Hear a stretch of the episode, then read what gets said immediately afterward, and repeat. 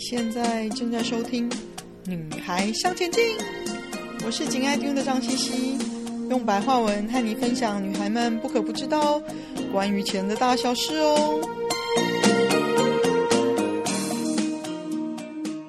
大家好，我是四宝妈珠宝的创办人贺小慧，又到了每个月来这个《女孩向前进》跟大家聊聊如何买珠宝的时间。今天要跟大家讨论的主题是珠宝中所使用的金属。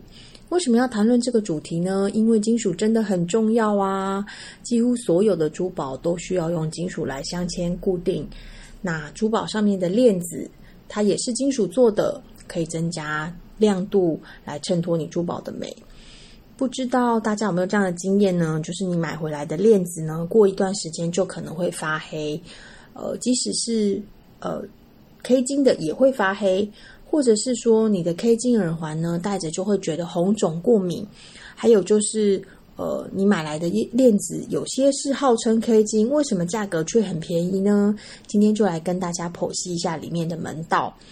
我们今天要讨论的珠宝所使用的金属大概可以分成三类，第一种呢就是黄金类的纯金和 K 金，第二种是银，第三种是铂金。那我们首先来谈一下 K 金。哦，大家一定都有听过二十四 K、十八 K 这样的名词，他们其实都在描述呢黄金的比率。二十四 K 就是纯金，十八 K 就代表里面含有的黄金的比率是七十五 percent。大家可以自己用计算机算一下，呃，十八除以二十四就是七十五趴。那除了二十四 K 跟十八 K 之外，十四 K 和十 K 也都是很普遍会采用的 K 金的比率。十四 K 呢，就代表它里面含有黄金的比率是五十八点三 percent，十 K 是四十一点七 percent。这些数字或许很难记，所以其实大家不需要特别去记住，你只要知道十八 K 就是七十五趴，十四 K 大概就六成，十 K 大概就四成左右。那故事到了这里，是不是就应该结束了呢？错。对 K 金来说呢，除了它里面含有黄金的比率是很重要的之外，它剩下不是黄金的部分也很重要哦。为什么呢？好，比如说呢，玫瑰金，它在它不是黄金的部分，它可能就掺了铜。好，那白 K 金呢，就会是在它不是黄金的部分加了可能是银或者是锌，有些会加入铂金。那它这些加入的金属也会决定它的价值，因为如果它加的是比较贵的铂金，好，那就会让它的价值比较高，而且也比较不容易变黑，品质比较好。那前面有提到，有些人佩戴那个金属耳环会过敏，那就有可能是在这个合金里面掺了。镍或者是铬这样的金属会造成过敏，所以如果说你是一个容易对金属过敏的人，你在买的时候就要注意，可以问一下店家哈，是不是有含有这些呃金属，或如果你是定制珠宝呢，就可以特别跟金工师傅或者是呃设计师提醒一下，不要掺入这一类容易过敏的金属。还有呢，就是当你在挑选 K 金的时候呢，呃，首先你要记得，呃，它金属上都一定会有戳记，七五零就代表十八 K，五八三就是十四 K。还有呢，国外也有很常会出现一个数字是三七五，那如果是三七五，就代表这个金属是九 K 的。那大家会问说，诶，那它的金属戳记都是真的吗？如果你是在美国、日本，呃。英国买到的金属，如果它是有戳记，而且是有呃，大部分都会是认证过的，所以说不用太担心。如果你不放心的话呢，你也可以买买到的第一次买到的店家的这些金属制品拿去呃检验所检验，那你就会知道说哦，它的这个比例是不是有正确的告诉你，那这是不是一个值得信任的店家啊？那谈完 K 金之后呢，接下来想跟大家谈谈银。好，在十九世纪末二十世纪初之前，呃，在能够掌握铂金的使用之前，大部分的白色金属都是用银，所以银在古董珠宝的使用上是非常普遍的。呃，比如说像维多利亚时代的那些古董珠宝，非常多白色的都是银，所以它也会变黑。它台湾市面上普遍的银的纯度都是九二五，也就是用九十二点五趴的银，剩下的就是用铜或是其他合金来呃加入，来增加它银的强度。那银最大的缺点就是，我相信大家都知道，就是它会黑掉。在呃这个周末，我其实就花了一整个下午的时间在整理我自己的珠宝收藏，把我以前的那些坠子啊、耳环都拿出来清干净。其中大部分的时间都是在把我的银擦干净。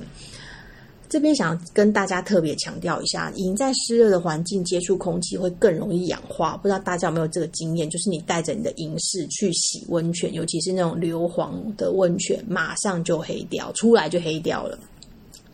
那我常常看到有些人，其实我自己以前也是这样，就是会喜欢用珠宝店买回来的他附的那种布袋。装着的你的银饰，当然可能这个是因为觉得比较好辨认，或者是呃跟这个品牌觉得有连结。可是呢，这个布袋并没有办法帮助你阻止银的氧化，所以我强烈建议大家，你如果是有很多银饰品，然后又懒得一直去擦它的话，你可以去书局买那种很厚的塑胶夹链袋。那用完擦拭干净，就把它放在塑胶夹链袋密封好之后，再放在你的布袋里面。这样子呢，就可以，因为它是密封的嘛，就可以比较呃有效的阻阻止银的氧化。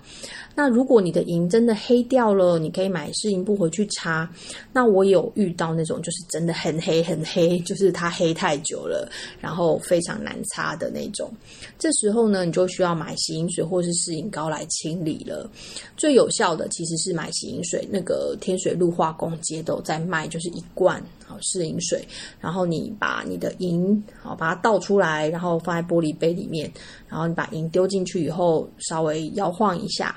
哦，拿出来，它其实就干净。然后你就记得一定要用清水把它清干净。好，用牙刷轻轻的刷掉那些留在残留在上面的这个洗银水的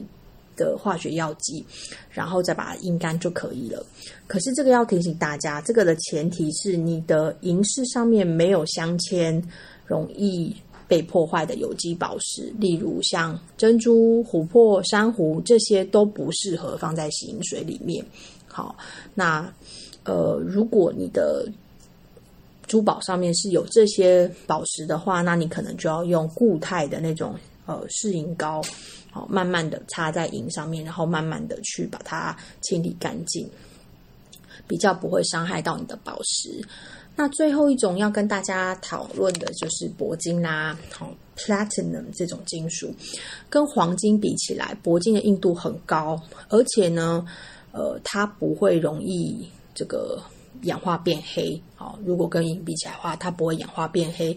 然后，因为它的硬度高，所以它在佩戴的过程中不容易产生刮痕，而且它的香爪也比较不会断。其实是一种非常理想的，就是呃搭配珠宝的一种金属的选择，是吧？听起来应该就觉得它应该很适合，应该很流行。但是事实上呢，因为铂金的熔点非常的高，将近有一千八百度啊，黄金的熔点其实在一千度左右，银的话是九百多度而已。所以呢，在历史上，虽然银铂金在很久之前就被发现了，可是它并没有在，并没有被很早，并没有很早就被大规模的使用在珠宝上面。是到了二十九世纪末二十世纪初的时候，因为技术的进步。人类才有办法掌控这么高的温度，去呃把它锻造成珠宝使用的金属。我在这个英国的一个博物馆出版的书籍里面看到，是说二十世纪初期的时候，铂金因为技术上进步，才被使用在珠宝上。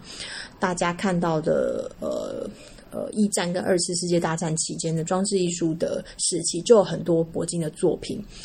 但是我在一本讲卡地尔的书籍上面也看到，其实卡地尔在十九世纪末叶就已经开始把珠宝，呃，把铂金广泛的运用在珠宝的镶嵌上面，尤其是大家看到那个卡地尔很著名的一些漂亮的皇冠，都是用铂金的材质，好，可以展现出它的那种呃很漂亮的特色。这样，那铂金的戳记是 PT，比较常见的比率就是九五零跟九百。好，谈完以上这些金属的种类之后，想要提醒大家一下，购买的时候会遇到的问题，就是前面说的，它为什么有些特别的便宜，有些又好像很贵？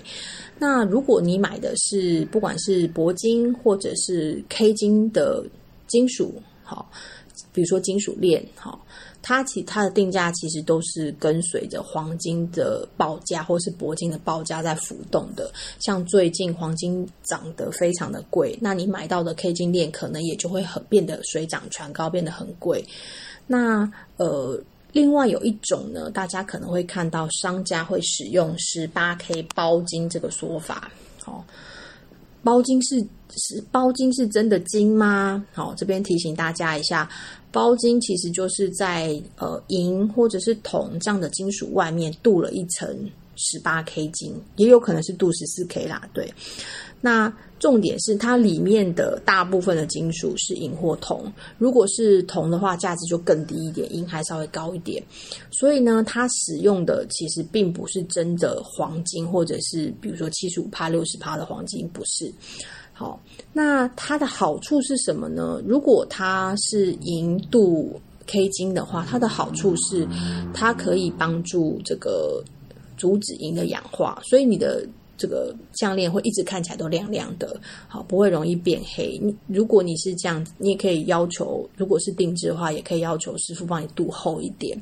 好，这样子就不会容易变黑，而且它的好处是，假设不管是银镀 K 金或是铜镀 K 金，价钱都会比真正的呃十四 K、九 K 好十八 K 都便宜很多。那我觉得也是一个蛮经济实惠的选择。